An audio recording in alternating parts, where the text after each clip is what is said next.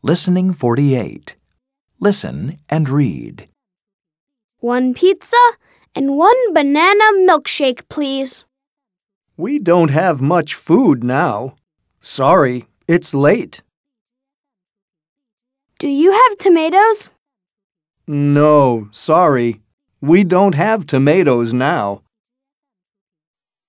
Do you have chicken? No, we don't have chicken. You're too late. Oh no! And my milkshake? Do you have bananas? Yes, we have lots of bananas. Oh, good. One banana milkshake and one banana pizza, please. A banana pizza? Are you sure? Yes, please. Look, I have a banana pizza. It's my new favorite.